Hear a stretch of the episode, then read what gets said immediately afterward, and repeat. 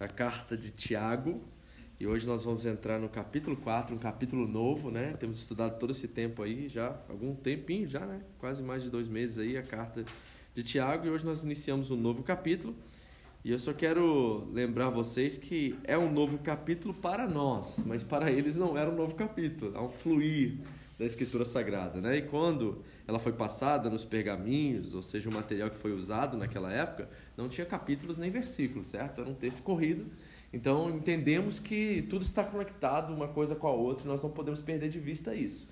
Então é importante nós entendermos isso. Nós vamos ler somente os primeiros quatro versículos do capítulo 4 e nós temos que trabalhar algumas coisas muito importantes aqui. Eu quero que você realmente preste atenção hoje, porque se eu conseguir transmitir o que está aqui, tenho certeza que vai te dar algumas, né, algumas convicções acerca de quem Deus é, acerca do que o ministério da palavra na sua vida como estabelecimento de fundamentos, de princípios. Então, acredito que isso seja fundamental no sentido mais real da palavra libertação, de nós sermos libertos de nós mesmos e também das coisas que nós depositamos nossa confiança, tá?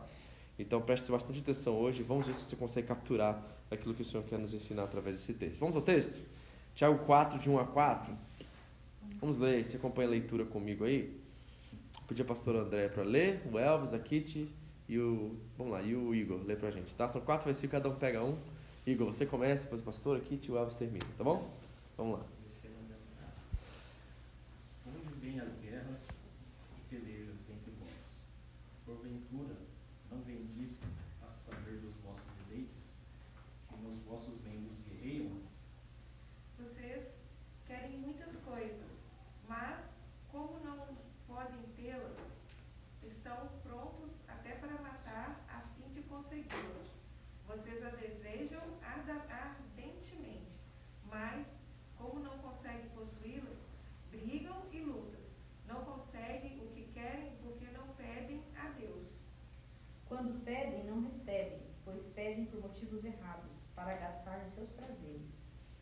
Gente infiel, será que vocês não sabem que ser amigo do mundo é ser inimigo de Deus?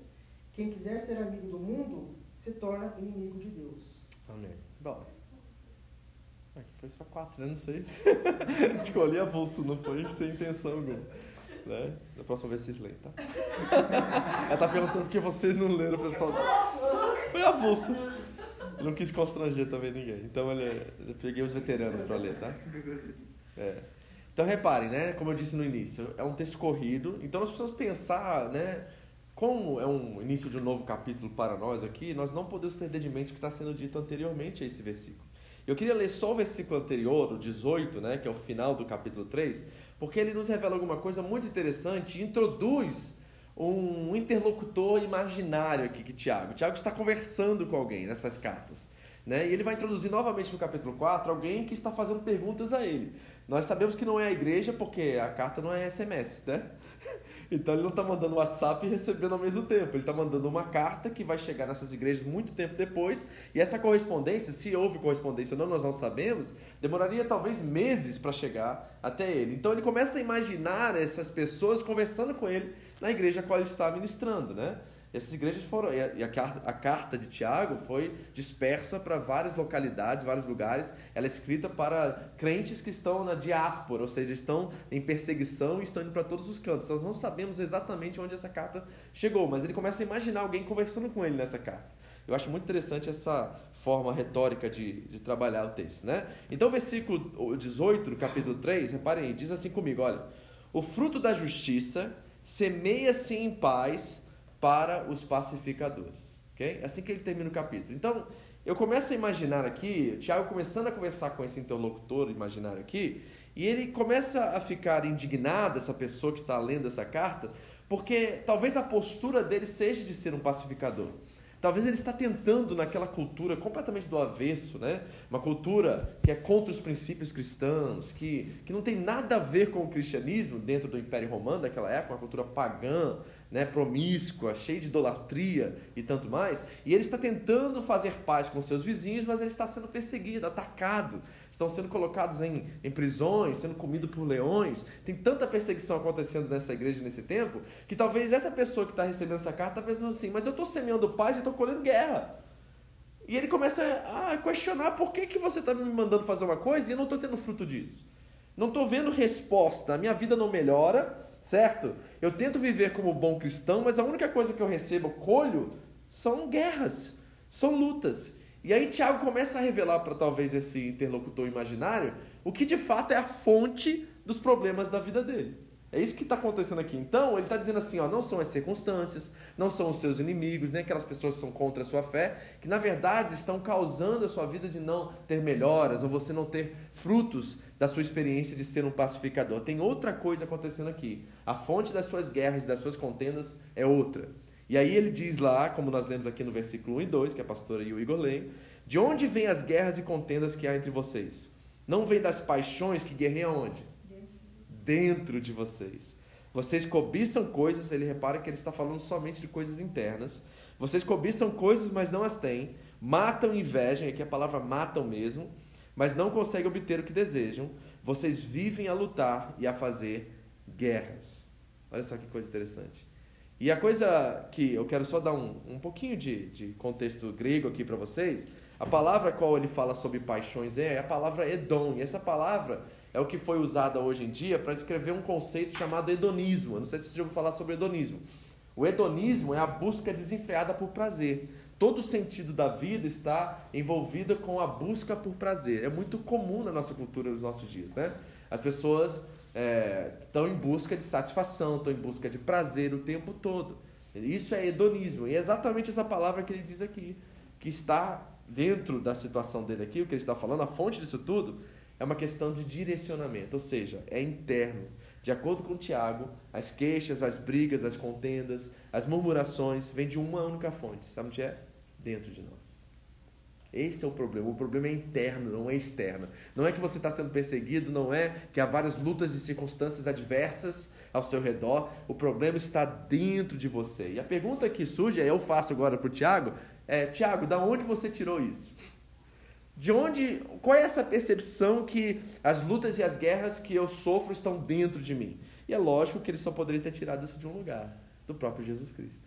Então abra comigo em Mateus capítulo 15 e nós vamos ver Jesus expressar exatamente esse mesmo entendimento aqui.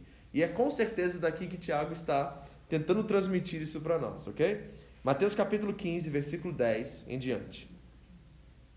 Evangelho de Mateus, o primeiro aí da sua, do Novo Testamento, né? Capítulo 15, versículo 10 em diante. Acharam? Olha só, acompanha a leitura comigo. Diz assim: Jesus chamou para junto de si a multidão e disse: Ouçam e entendam, ok? O que entra pela boca não torna o homem puro, mas é o que sai da boca, isso o torna impuro. Então os discípulos se, aproximaram dele e perguntaram: Sabes que os fariseus ficaram ofendidos quando ouviram isso? E ele respondeu: Toda planta que meu Pai Celestial não plantou será arrancada pelas raízes. Deixe-nos, eles são guias cegos. E se um cego se conduzir outro cego, amplos cairão no buraco. Então Pedro pediu-lhe: Explica-nos a parábola. Será que vocês ainda não conseguem entender? perguntou Jesus. Não percebem que o que entra pela boca vai para o estômago e mais tarde é expelido? Mas as coisas que saem da boca vêm do coração. E são essas que tornam o homem impuro. Pois do coração saem os maus pensamentos, os homicídios, os adultérios, as imoralidades sexuais, os roubos, os falsos testemunhos e as calúnias. Essas coisas tornem um homem impuro, mas comer sem lavar as mãos não o torna impuro. Então, aperta o cinto agora que eu vou dizer uma coisa que você, talvez você não vai gostar, mas a questão é o seguinte: nós precisamos reconhecer imediatamente que nós não temos problemas, nós somos o problema. ok? Pegou? Difícil ouvir isso, mas é o que Jesus está dizendo.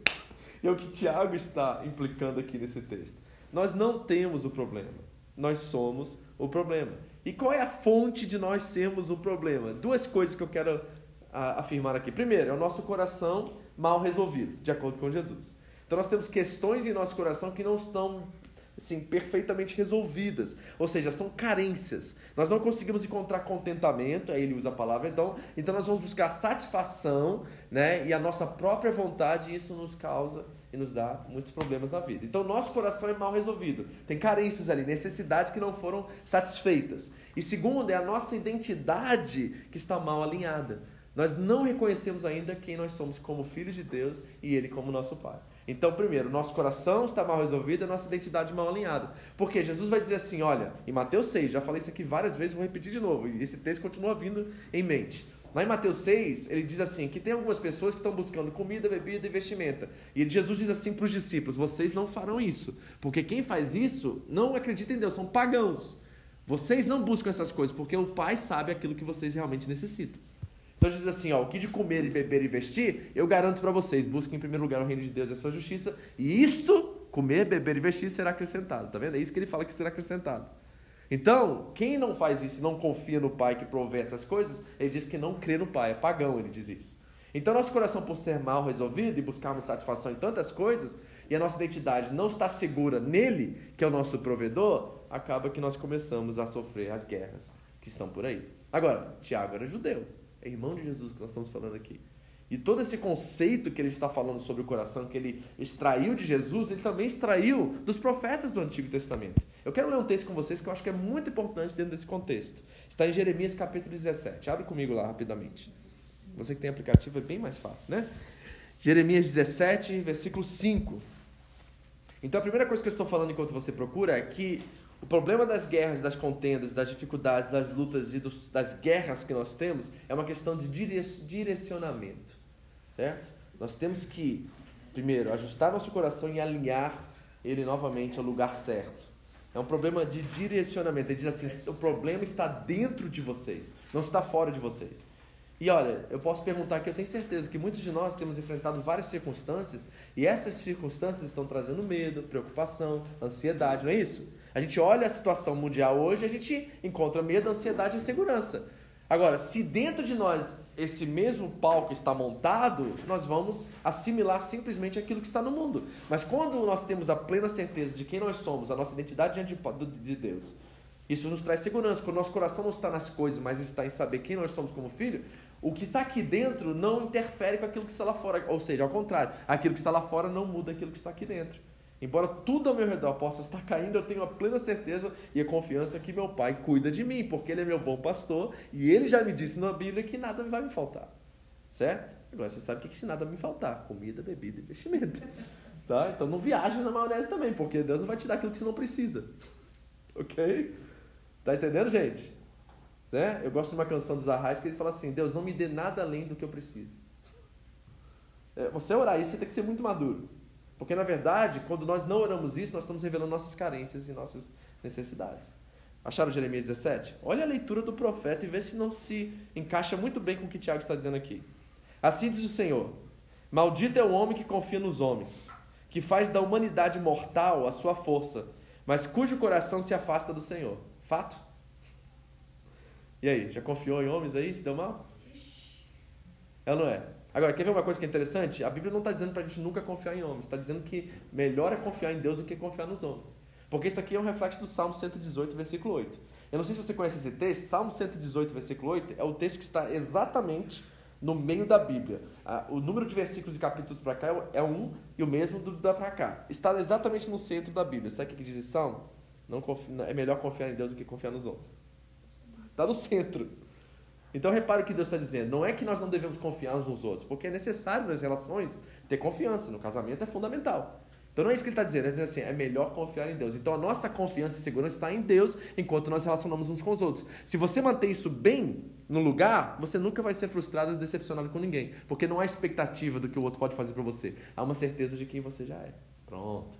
Você está plenamente resolvido. Está vendo o coração resolvido? É isso. Então eu não espero nada do Elvis. Se vier é lucro. O que eu espero é que a nossa relação cresça e o amor seja a única coisa que nós devemos uns aos outros. Além disso, é lucro, meu irmão. Se vier, amém, vai ser bom demais, vai acrescentar. Mas o que nós já temos, o que nós somos, para mim já é mais importante que qualquer outra coisa que possa vir após isso. Pronto, coração resolvido. Sem carência, sem medo, sem insegurança. Não está preocupado com o que vai dar nesse negócio. Já sabe que esse negócio é o mais importante. Entendeu? Então olha o coração desse homem. Ele continua, olha.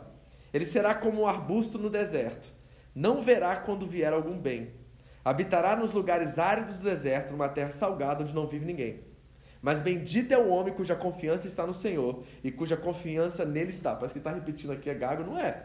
É que ele quer afirmar uma verdade. Bendito é o homem que confia em Deus. Então bota a sua confiança em Deus. Ele será como uma árvore, já viu isso aí? Plantada junto às ribeiras? Está só repetindo o salmo de novo, certo?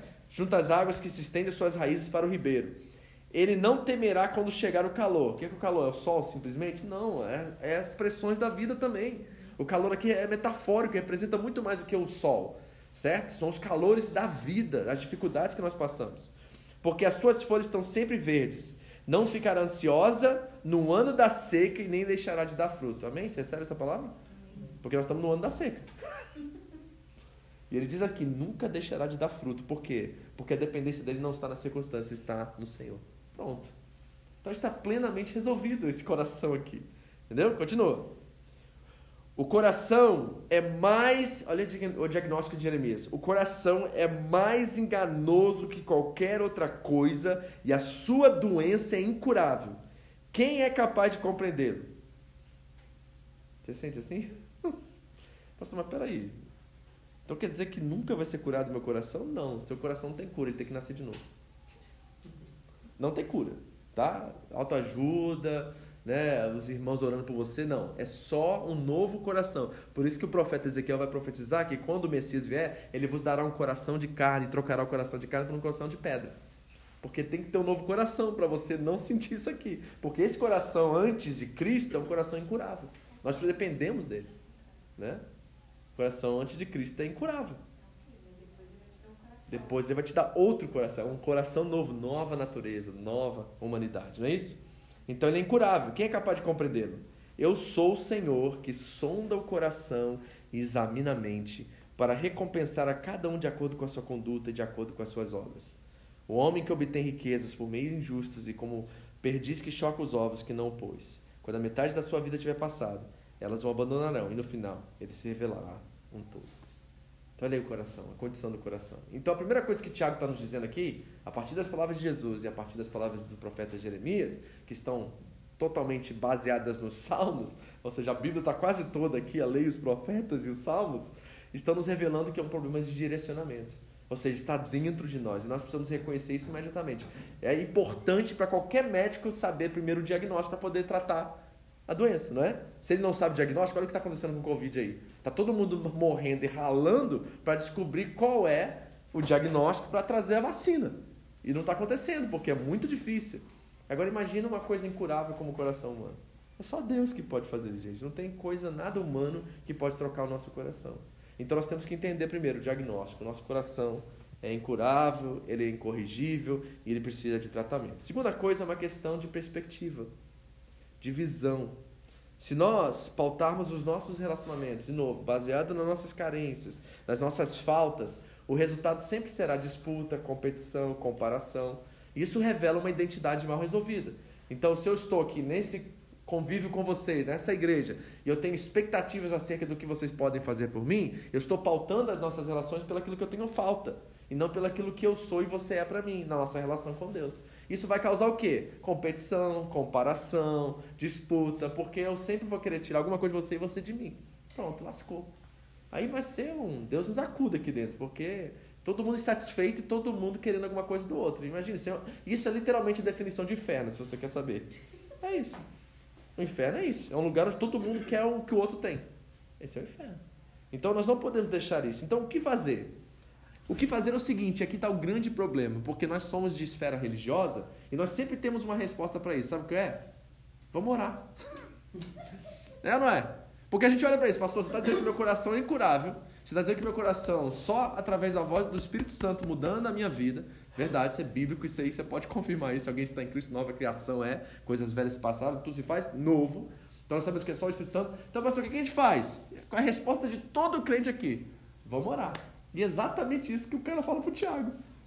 Assim, então, já que não tem o que fazer, vamos orar. Isso é a resposta mais assim crente que existe, mas é a resposta errada. Porque quando ele responde isso, esse interlocutor imaginário, para o Tiago, olha o que o Tiago diz para ele. Você, você, você, leu isso aqui, né? Volta para Tiago. Volta para Tiago, capítulo 4. Aí ele diz assim, ó, vocês não têm porque não pedem. Porque quando pedem, não recebem, pois pedem por motivos errados para gastar com seus prazeres. Ou seja, eles transferem a responsabilidade. Então, quando está faltando alguma coisa, o que a gente faz? A gente bota na conta de Deus. Esse é o problema dos crentes. Já viu essa frase? Seja o que Deus quiser? Isso é o quê? Isso é transferir responsabilidade. Quando você tem uma situação a qual você deve ser responsável por ela e você não assume a sua responsabilidade e você joga na culpa de Deus, na conta de Deus, no colo de Deus, você está transferindo, transferindo simplesmente a sua responsabilidade. E é isso que esse interlocutor está fazendo. Então, assim, já que não tem jeito, vamos orar. Tiago fala assim: não, não, não. O que falta é você tomar uma atitude de humildade e arrependimento para que você tenha esse novo coração. Porque a resposta é essa cirurgia que o Espírito precisa fazer através do seu arrependimento, da sua confissão de que você, na verdade, depende de Deus. Que você confia mais em Deus do que nas coisas. E é isso que está acontecendo aqui nessa história. Então é reconhecer em primeiro lugar em que estado nós estamos. É o estado de completa dependência de Deus, ao qual o nosso coração sempre está buscando alguma coisa que Deus não está nos planos dessas coisas. Nós precisamos mudar isso o mais rápido possível. Então deixa eu dizer uma coisa para você. Por que, que o Tiago fala assim? Orar não é resposta. Porque eu já vi você orando e você pede e você pede mal, porque você pede para você. Olha a resposta do Tiago. O Tiago está dando um tapa na cara do seu interlocutor. Por quê? Porque ele está vendo assim, a resposta não é oração, a resposta é transformação, é a mudança do seu eu. Você tem que renunciar isso, entregar isso a Deus urgentemente. Você tem que olhar para si mesmo e falar assim, eu não presto. E tem gente que é difícil fazer isso, porque ela se acha uma boa pessoa. Ela se acha uma pessoa assim, não, mas eu não mato, não roubo, não fumo, já viu isso? Eu sou uma boa pessoa. Será que é isso mesmo que você precisa para ter relacionamento com Deus? Só não matar, roubar e fumar? Será que é isso mesmo que é o mais importante da nossa vida? Eu digo a vocês que não é. O problema é que nosso coração não ama Deus, não quer as coisas de Deus. A gente quer o que é nosso, o que é pra gente. E nós precisamos mudar isso rapidamente. Sabe por quê? Por que, que o Tiago diz assim, não ora? Por quê? Porque não adianta pedir chuva numa terra que não está preparada. Só vai causar alagação, gente. Só vai alagar. Já tentou botar chuva, cair chuva numa terra que não está preparada para receber chuva? Causa alagação e perde todo o fruto.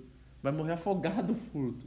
Porque ela não foi cavada, não foi preparada, não foi areada, não foi preparada para receber a chuva. E a chuva, qual, no contexto que nós estamos conversando aqui, é o nosso coração. Deus quer derramar bênçãos, lógico que quer. Deus quer transformar nossa vida, quer. Mas nosso coração tem que estar preparado. Se ele é incorrigível, se ele é né, desse jeito que nós lemos aqui em Jeremias e no coração que Jesus revelou a gente, nós precisamos pedir ao Espírito Santo que transforme nosso coração urgentemente, para que quando a chuva descer, as nossas orações sejam filtradas por esse agir de Deus e essa chuva de Deus e nós possamos colher aquilo que Ele prometeu para gente, para a gente colher.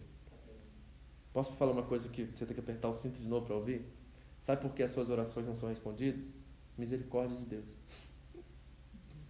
É pura misericórdia de Deus, porque se ele respondesse as orações que vocês têm pedido recentemente, você estava perdido.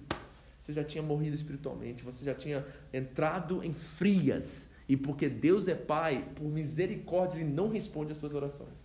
Porque você não reconheceu ainda que no fundinho, no fundinho, elas têm mais a ver com você do que com Ele. Vocês pedem e pedem mal, porque quando pedem, pedem por motivos errados para gastar com seus próprios prazeres. Não é isso que ele diz? Então nós temos que identificar isso, gente. Não pode ser que a gente é tão santo assim que a gente só está pedindo aquilo que é para os outros, aquilo que é para o reino, aquilo que é para Deus, porque Jesus já nos deu a, aquilo que é a, a força de nossa relação com Deus. Ele disse: melhor coisa é dar do que receber. Então já tem um princípio ativo no reino de Deus que é sempre nós temos um canal, um instrumento de Deus para abençoar as famílias da terra, abençoar as pessoas. Quando essa lógica está bem plantada em nosso coração e nós temos esse coração altruísta que não espera retribuição nem reciprocidade, nós já estamos na veia do reino. E aí Deus encontra em nós responsabilidade, não tem nada que ele possa fazer, é limitado o poder dele sobre as nossas vidas, porque ele sabe que tudo que vem para nós não para em nós. Supre-nos, mas sempre abençoa alguém. Pronto, você encontrou o caminho do reino de Deus. Você acha que Deus não vai encontrar responsabilidade em alguém assim? Eu acho que vai. Mas por que, que ele não encontra? Porque a gente pede, pede mal, porque pede para servir a nós mesmos. Esse é o grande problema. E sabe qual é o problema? O problema, o problema, o problema na raiz de tudo isso é um problema de serviço. Como assim, pessoal, problema de serviço? É problema de serviço. Posso mostrar para vocês isso? Abre comigo então, Mateus capítulo 6 agora. Sabe qual é o problema de serviço? Nós servimos aquilo que foi criado para nos servir. Essa é a grande pegada do negócio aqui, o que o Tiago está dizendo. E olha, Deus leva isso muito a sério, porque Ele vai chamar-nos de adúlteros. Porque nós estamos servindo aquilo que foi criado para nos servir. Quer ver? Posso usar um exemplo disso para vocês aqui? Fácil. Dinheiro foi criado para servir ou para não servir? Para ser servido ou para não servir? Pensa. Dinheiro na sua vida é acessório ou é necessidade ou é prioridade? Tá vendo? Aquilo que era um objeto que deveria nos servir, nos trazer provisão, cuidado e proteção do Senhor, agora nós servimos a isso e damos a nossa vida, energia, tudo, fôlego para essa coisa. Aquilo que foi feito para nos servir, nós servimos. Mudou a roda, virou. E o que, isso causa? Decepção, frustração, medo, insegurança. É só cair a moeda em algum lugar do mundo, ou vir um vírus que a gente já começa a pensar sobre o nosso futuro. Por quê? Nós não usamos aquilo para nos servir. Nós servimos aqui. Esse é o grande problema. E é exatamente sobre isso que o Tiago está dizendo. O problema é a idolatria. Nós estamos servindo aquilo que foi criado para nos servir. Mateus 6, achou? Do 19. Diz assim: olha. Não acumulem para vocês tesouro na terra, onde a traça e a ferrugem destroem, e onde os ladrões arrombam e furtam. Mas acumulem para vocês tesouros nos céus, onde a traça e a ferrugem não destroem, e onde os ladrões não arrombam nem furtam. Pois onde estiver o seu tesouro, ali também estará o seu coração. Hum. Aí ele continua. Os olhos são a candeia do corpo. Se os seus olhos forem bons, todo o seu corpo será cheio de luz. Mas se os seus olhos forem maus, todo o seu corpo será cheio de trevas. Portanto, se a luz que está dentro de vocês são trevas, que tremendas trevas são. Agora olha. Ninguém pode servir a dois senhores, pois odiará um e amará outro ou se dedicará a um e se desprezará a outro. Vocês não podem servir a Deus e a dinheiro. E aqui está o grande problema nisso. Tiago vai falar, vai dizer que isso é adultério. Ele diz assim: adúlteros, vocês não sabem que a inimizade, a amizade com o mundo é inimizade com Deus? Quem quer ser amigo do mundo faz-se inimigo de Deus. É a questão de adultério. Nós estamos servindo uma coisa que foi criada para nos servir. Esse é o grande problema. A, a direção está equivocada. É para ser essa coisa nos servir. Nós estamos agora servindo essa coisa. O que acontece? Frustração, decepção, medo, insegurança. Todas essas carências e faltas, e esse coração mal resolvido e essa identidade não firmada e segura em Cristo, acaba perdendo aquilo que tem de mais valor. Está entendendo? Então esse é o grande problema. Agora, o que acontece com as pessoas que dedicam suas vidas a esse serviço? A servir as coisas e não serem servidas por elas. Lá no Salmo 115 vai dizer que essas pessoas se tornam igual a essas coisas que elas servem. Vamos ver? Salmo 115, versículo 2 agora, rapidamente. Salmo 115, versículo 2 a 8. Diz assim, olha: Por que perguntam as nações onde está o Deus deles? O nosso Deus está nos céus e pode fazer tudo o que lhe agrada. Pega essa, essa, essa palavra aqui. O nosso Deus, meu e seu, está nos céus e pode fazer o quê? Tudo. Então nós cremos nesse princípio de um Deus onipotente. É isso mesmo. Deus pode fazer tudo o que lhe agrada fazer. Então, se, ele precisa, se você precisar de provisão, ele só dá um estalo nos dedos e tem provisão para você. O que você precisa e necessita é só ele falar e está pronto, está colocado nas suas mãos. Okay? Esse é o poder que nós temos no Deus que nós servimos. Aí diz assim: os ídolos deles, faz uma comparação com o Deus soberano onipotente, agora com os ídolos e os deuses, os deuses dos ídolos, ok? Os ídolos deles, de prata e ouro, são feitos por mãos humanas. Tem boca? Não pode falar. Olhos? Não podem ver. Tem ouvidos? Mas não podem ouvir. Nariz? Mas não pode sentir cheiro. Tem mãos, mas nada podem apalpar. Pés, mas não podem andar. E não emitem som algum com a garganta. Agora, olha isso aqui que é fatal. Diz assim o texto, presta atenção, porque pode ser a sua condição hoje eu quero orar e quebrar isso. Tornam-se como aqueles, aqueles que os fazem e todos que neles confiam. Agora, pensa comigo, gente. Não tem um monte de gente cega, surda, muda, vivendo hoje como mortos-vivos? Por quê? Porque aquilo que foi criado para eles, para serem servidos, estão servindo. E a gente se torna igualzinho àquilo que a gente serve. Dinheiro é uma coisa inanimada, não tem, não fala, né? Embora fala muito. Não ouve, embora nós ouvimos muito sobre ele, né? Não tem boca, não tem nariz, não tem ouvido, não tem nada. E nós que servimos a essa coisa nos tornamos exatamente igual a eles. Veja só o nosso problema. É um problema de coração e de identidade. E Tiago está dizendo assim: olha, o problema é tão sério que Deus leva isso como adultério. Você está entendendo? A gente sempre vê o adultério na questão conjugal sexual, não é isso? Jesus está falando que servir uma coisa a qual foi criada para servir você é você adulterar. Por quê? Porque o texto diz também que Deus tem zelo. Ele ama-nos com tanto amor que ele fica indignado e fala que isso é um pecado de adultério quando nós entregamos nossas paixões e nossas vidas para uma coisa que ele criou para nos servir. E é por isso que as nossas orações não são ouvidas, porque a misericórdia de Deus, gente, se ele se ele responder aquilo que você pediu ano passado, você não estaria aqui hoje. Você não estaria ouvindo essa palavra hoje, você não estaria sentado aqui. Talvez você teria em outra pegada, em outra coisa, e talvez vivendo como um desses aqui que nós lemos agora em Salmo 115. Tendo ouvidos, mas não ouvindo. Tendo boca, mas não falando. Tendo olhos, mas não vendo. Então, olha a condição dessas pessoas. Se torna uma pessoa morta-viva. Porque ela está dando todo o seu serviço, toda essa atenção, essa coisa que foi criada para servir ela. Então a pergunta que fecha para a gente fechar. Então qual é o antídoto de tudo isso? Vamos voltar aqui para a gente não perder o fio da meada, porque acredito ser muito importante. Falamos primeira coisa que é uma questão de direcionamento. Nosso coração está, né? Como eu disse, nosso coração, a identidade está mal alinhada e nosso coração está mal direcionado. Então nós estamos vivendo parte das nossas carências e faltas e as nossas orações acabam virando também carências e faltas. Então você vai orar, você não vai para relacionamento, você vai pedir. Se você está nessa condição agora, você só fala com Deus para pedir, isso não é relacionamento com o ser vivo que está na Bíblia Sagrada e que foi revelado em Jesus Cristo. Isso é relacionamento com uma entidade que foi criada por homens, que nós vemos muito bem aqui no Japão, em templos, em vários lugares, que as pessoas vão lá bater palma, dar oferta e falar para ele fazer alguma coisa a favor deles. Isso é religião. O Deus de Jesus Cristo de Nazaré é um Deus Pai. Imagine, você que é pai, você sabe o que eu estou falando. Se seu filho chega para você só pede para você as coisas, você vai achar que ele está te usando né? Ele só tem relacionamento com você para pedir. O que, que, você acha dele? Você não vai gostar dessa ideia. Você vai dar um sermão nele bem dado. Você vai falar assim, você acha que eu sou o quê? Um ATM, uma caixa?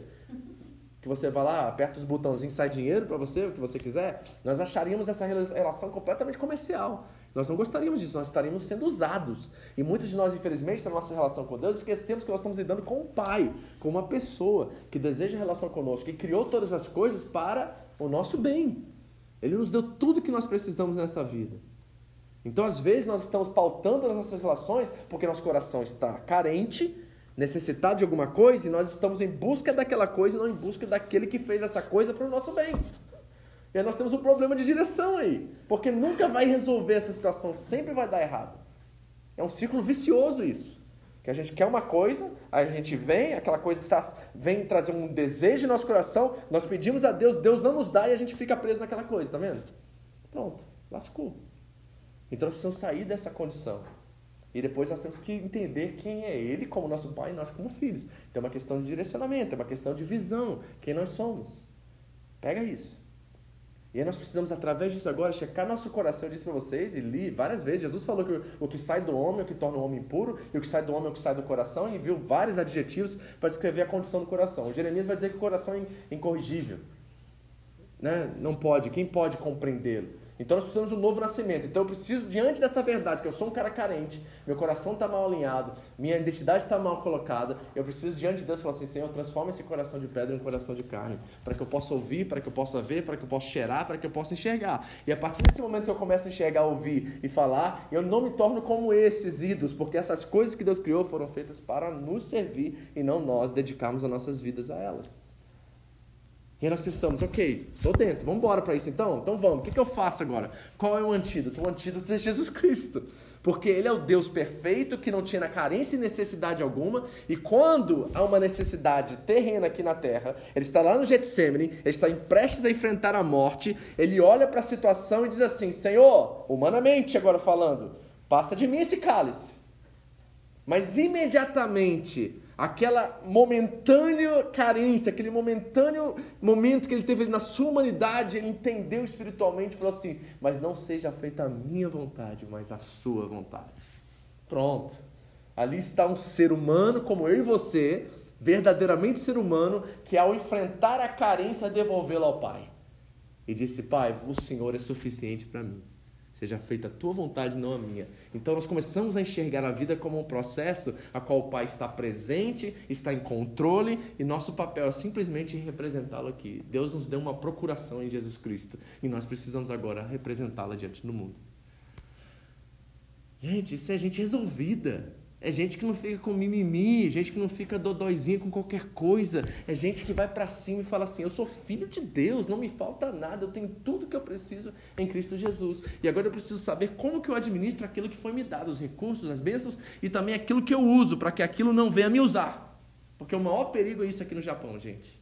Você sabe muito bem quantas famílias se percam, quantos casamentos vão ao divórcio, quantas coisas né, vão ao fracasso aqui nessa nação, porque nós, em vez de servirmos, né, em vez das coisas nos servirem, nós servimos as coisas. Mas olhe para Jesus, lá em Mateus 4, diz que o Espírito levou ao deserto. E olha o que o diabo oferece a Jesus: poder, fome, ele estava morrendo de fome. Transforma essas pedras em pães. Não preciso disso, sabe por quê? O que Jesus fez por nós ali, que nos dá condição agora de viver isso, é o seguinte: ele olhou para a sua necessidade, ele olhou para a sua carência, o diabo oferecendo a ele todos os poderes e todas as coisas. E sabe o que ele disse? Não só de pão viverá o homem, mas de toda a palavra que sai da boca de Deus. Ou seja, o ser humano, como ser humano deve ser, nos revelou exatamente como nós devemos viver. Ele é a nossa inspiração e não só isso, Ele que nos dá graça e força para que nós também podemos dizer diante das carências e do coração mal alinhado, da identidade mal colocada, não, não só de pão vive o homem, não só dessa necessidade, dessa carência vive o homem, mas de toda a palavra que sai da boca de Deus. Pronto. Esse é um antídoto, gente. Então, quando a carência vem gritar no seu ouvido, você fala exatamente isso. Em Cristo Jesus, não só de pão eu vivo, não só dessa necessidade, dessa coisa eu preciso. Eu preciso de Deus. Eu não posso entender-me como a condição de um adulto, alguém que se entrega a uma paixão que não seja o meu Senhor.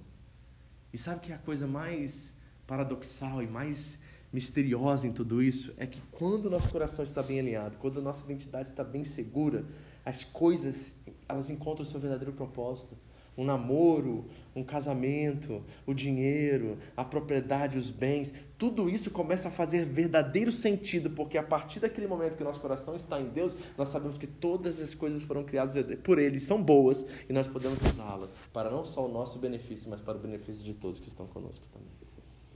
Bom, acabou. A gente não fica mais apegado a coisa, a gente perde emprego e a gente fala assim: Senhor sabe todas as coisas e sei que se essa porta fechou, Ele é meu Pai, cuida de mim, prometeu cuidar de mim. Eu não vou ficar chateado, desesperado, não vou perder a, a minha calma e minha paciência. Eu sei que meu Pai cuida de mim e tem o melhor. Pronto. Aí você descansa, aí você abre seus olhos porque Ele vai te dar oportunidade de serviço. E ao mesmo tempo, enquanto Deus está te dando oportunidade de servir, o diabo vai apontar com você. Ele vai começar a revelar e mostrar ainda mais forte a carência. E aí você vai ter uma decisão a tomar. Vou te contar só uma experiência que eu tive uma vez na igreja com um rapaz. Chegou para mim e falou, pastor, eu quero servir mais a Deus. Eu estou afinzaço da gente começar uma coisa aqui com a minha família em casa. Eu estou disposto e vou aproveitar que eu vou ficar de licença do meu trabalho agora. Eu quero que o senhor ore comigo, nós vamos entrar em jejum. O senhor pode fazer um jejum comigo? Eu quero orar, eu quero arrumar um trabalho bom, que eu possa ganhar bem e possa não, abençoar a igreja, ajudar, servir a igreja, servir minha família e tudo mais. Amém, vamos orar, vamos jejuar? Vamos, um mês. Ah, acho que faltava uma semana para acabar o jejum, a gente lá orando e tal, esperando em Deus. Ele me liga e fala assim: apareceu uma proposta aí, o nosso salário é altíssimo, é de Deus isso. Só tem uma coisa, pastor: não vou poder mais para a igreja no domingo. Aí olha só, eu cheguei para ele assim: só falei isso aqui. A gente está orando e jejuando no mês, não é? É. Você acha que a proposta que viria de Deus seria uma proposta que tiraria você do verdadeiro propósito pelo qual você começou esse jejum? Ele simplesmente ligou o telefone e nunca mais falou comigo. Ele sumiu. Sumiu. Sumiu. Sumiu. Não, é aqui no Japão. Ele tem, esse é outro. Sumiu. Ficou chateado porque eu falei isso. E eu fui olhando para aquilo e falei assim: Filho da mãe, fez o jejum há um mês.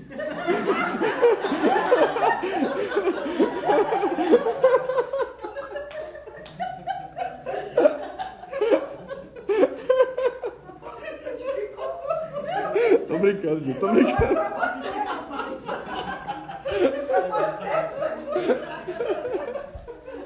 Tô brincando. É isso mesmo. É isso mesmo. Tá entendendo? Então, às vezes, nós não entendemos o que nós estamos pedindo. E nós não entendemos a miseric... o agir da misericórdia de Deus nas nossas petições, gente. Entendeu? O que, que Deus quer fazer quando nós temos a certeza que nós somos filhos? Tá tudo valendo, gente. Até o sofrimento, a dor, o mal, a resposta não. O não é o sim de Deus. Até o não é sim de Deus, quando nós estamos exatamente nesse lugar e nós damos nossa confiança, entregamos nosso coração a Ele e confiamos que não só de pão viverá o homem, mas de toda a palavra que sair da boca de Deus. Que assim seja para vocês, amém? Façam com que as coisas sirvam vocês, não sirvam as coisas. Jesus considera isso adultério, gente. É, é muito sério isso. A palavra adultério tem um peso muito grande na Bíblia, é uma coisa muito forte na Bíblia. Ele fala isso quanto às questões espirituais e quanto às questões terrenas. Então nós podemos estar aqui, sabe, dentro da igreja adulterando, porque nossa paixão não está nas coisas de Deus, não tem Ele como principal, está nas coisas. E aí vem um vendaval como o Covid e vai mostrar exatamente onde estão os nossos ídolos. Entendeu? E tudo bem, se você teve medo, se você ficou preocupado, se você ficou perdido, se você não soube reagir a esse momento, Deus te trouxe até aqui. Então toma uma atitude hoje, fala assim, sabe uma coisa, eu desejo confiar. Porque ou é Deus ou é Deus, gente. De verdade. No final de tudo, ou é Deus ou é Deus. Porque quem somos nós no meio dessa bagunça toda aí fora? Que nossa confiança esteja nele, amém? Vamos orar.